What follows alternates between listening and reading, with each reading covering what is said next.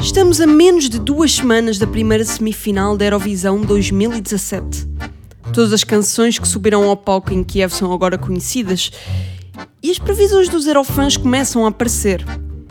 A pergunta que vos coloco é: poderá Portugal ganhar a Eurovisão em 2017? Vamos falar sobre isto no primeiro episódio de Conversas de Eurofestivais. Eu não sei se é uma sensação geral, mas eu sinto que estamos a passar por um ponto de viragem no que toca à relação do público português com o Festival da Eurovisão. Desde termos notícias todas as semanas nos canais de televisão portugueses, a termos títulos sensacionalistas nas revistas sobre o nosso representante, parece que, que a febre da Eurovisão foi ressuscitada em 2017. Não me lembro de alguma vez na minha vida ter sentido tão grande entusiasmo pela canção portuguesa especialmente no estrangeiro, a resposta nas redes sociais está a ser tão surpreendentemente positiva, ao ponto de muitos acharem que Portugal é o país que deverá levar o, o troféu para casa este ano. Para além disso, estamos em quarto lugar na casa de apostas, o que é completamente inacreditável. Para os que estão neste momento a pensar, ah, mas isso muitas vezes não quer dizer nada. Pois enganam-se. O facto de, de Portugal estar no top 5 de apostas permite que Portugal venha à baila na conversa dos favoritos à vitória, o que só por si é provavelmente das melhores publicidades que nós poderíamos pedir e a mais eficaz. Tenho que dizer que, na minha, na minha opinião pessoal, eu estou extremamente orgulhosa por ir ser representada pelo Salvador Sobral na Eurovisão, em Kiev por ser representada por um artista e não por um cantor, por ser eh, representada por uma canção carregada de significado e não por apenas outra canção feita para encaixar os moldes eurovisivos como nós temos feito nos últimos anos. E acho que as conversas resultam daí, não é? Existir esta canção que anda em paralelo com o que as pessoas tinham em mente deveria ser uh, o som de uma música para a Eurovisão ou o, o visual de uma música para a Eurovisão eu vejo muitas, muitas pessoas no meu Facebook a dizerem que nunca, nunca deram um minuto da sua vida à Eurovisão, mas que estão super ansiosas para ver Amar pelos Dois no palco de Kiev. Mas vamos entrar um pouco sobre as reais possibilidades de Portugal vencer este ano. Voltando à reação dos europeus na internet, é possível ver que esta canção dos irmãos Sobral não cria um meio termo entre os fãs eurovisivos. Conseguem ver pessoas que completamente amam esta canção e que até passam pelo YouTube para deixar comentários a dizer esta canção é das coisas mais bonitas que eu já vi na Eurovisão.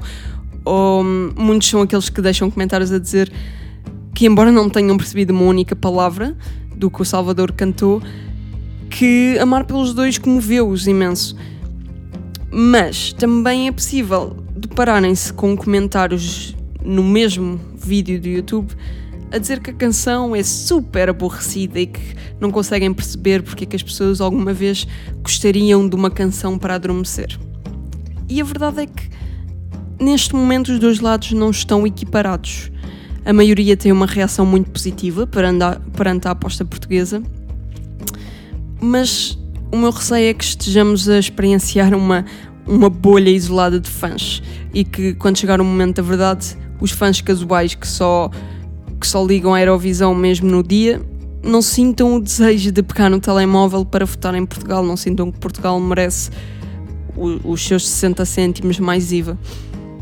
E eu prevejo que a reação do júri ou será 100% positiva e nós seremos os mais privilegiados nas votações, ou será a votação que nos arruinará, porque não vejo o televoto a ser eh, o fator que nos põe no topo da tabela. Portanto, é muito difícil prever a reação das pessoas à atuação portuguesa no dia, mas nós já sabemos de algumas vantagens que já estão asseguradas neste momento, e uma delas que eu acho pessoalmente ser muito importante é a posição de atuação. Para quem não sabe, o Salvador vai atuar na, na última posição da primeira parte da primeira semifinal, que é o que faz que a música portuguesa seja a última música antes do intervalo. Conseguem ver a vantagem que é as pessoas marinarem sobre a atuação portuguesa. Para além disso, nós vamos atuar depois do Azerbaijão, que nos traz um pop eletrónico com uma batida muito interessante, mas que não é uma balada. E vamos atuar antes da Grécia, que também é um pop dançável, assim, com uma batida um bocadinho genérica. Portanto, a posição de atuação vai destacar e distinguir a balada portuguesa, que é o que nós precisamos. E é possível verificarmos que os produtores do certame querem que Portugal passe à final. O que eu acredito que aconteça, mas não ponho em causa a possibilidade de estarmos completamente iludidos. Ou mesmo a possibilidade de vermos Portugal a ficar pela semifinal no dia 9 de maio. Mas antes de voltarmos aos pontos positivos, vamos só tocar no monstro que assombra esta competição. Esse monstro chama-se a geopolítica. Eu sou das pessoas, talvez ingênuas, que não acredito que a geopolítica alguma vez tenha dado a vitória a alguém. Eu não ponho, não ponho em causa que ajuda a ter imensos países vizinhos e, e uma taxa de imigração gigante, mas não acredito que uma canção alguma vez tenha ganho encostando-se nesse fator. E este ano nós temos um, um pequeno problema. Esse problema é o macaco. Nosso, o nosso problema é realmente o macaco.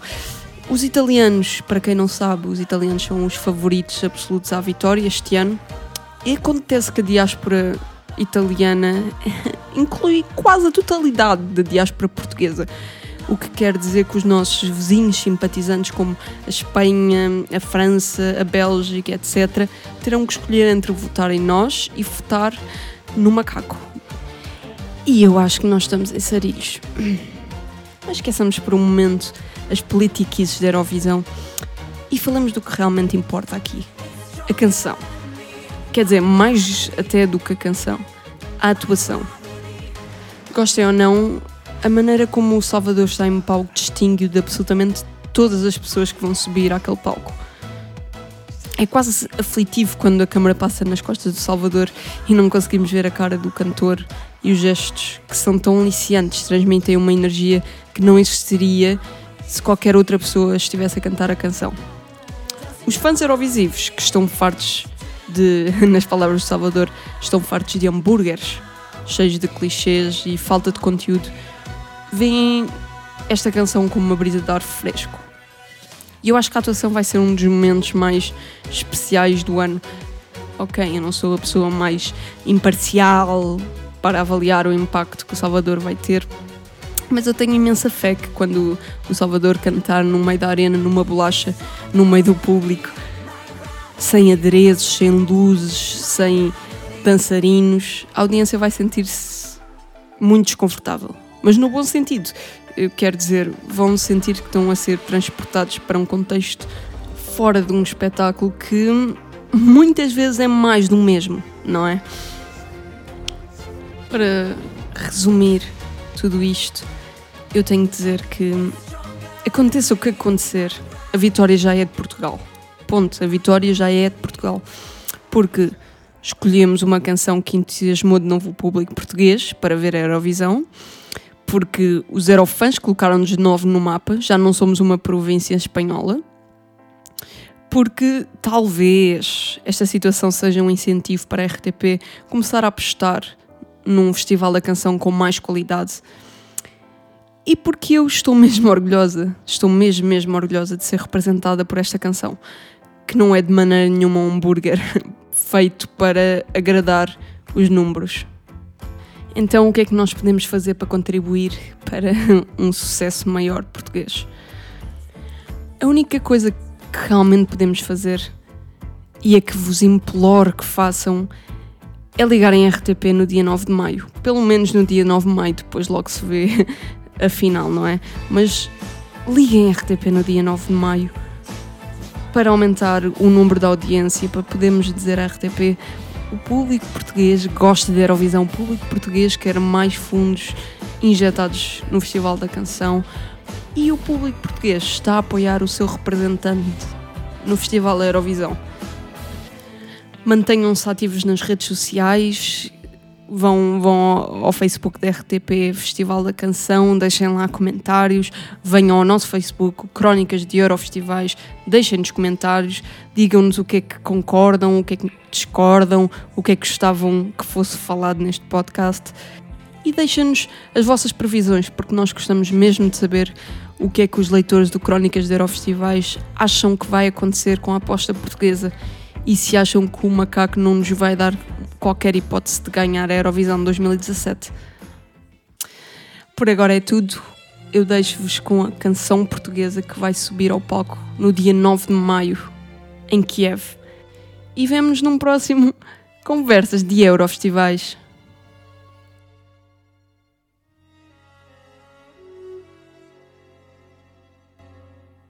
Se um dia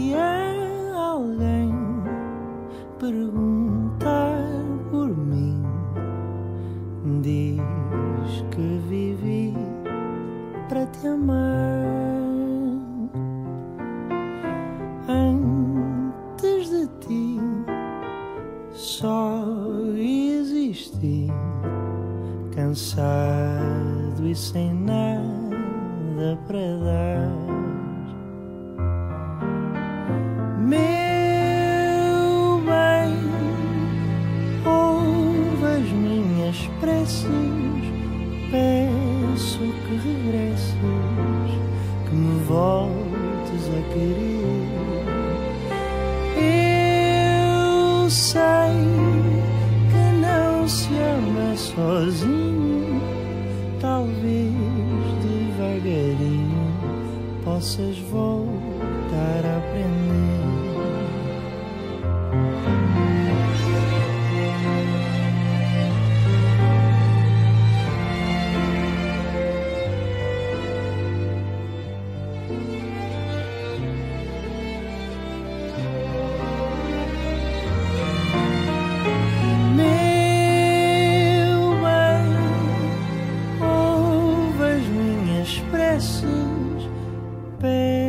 peço que regresses, que me voltes a querer.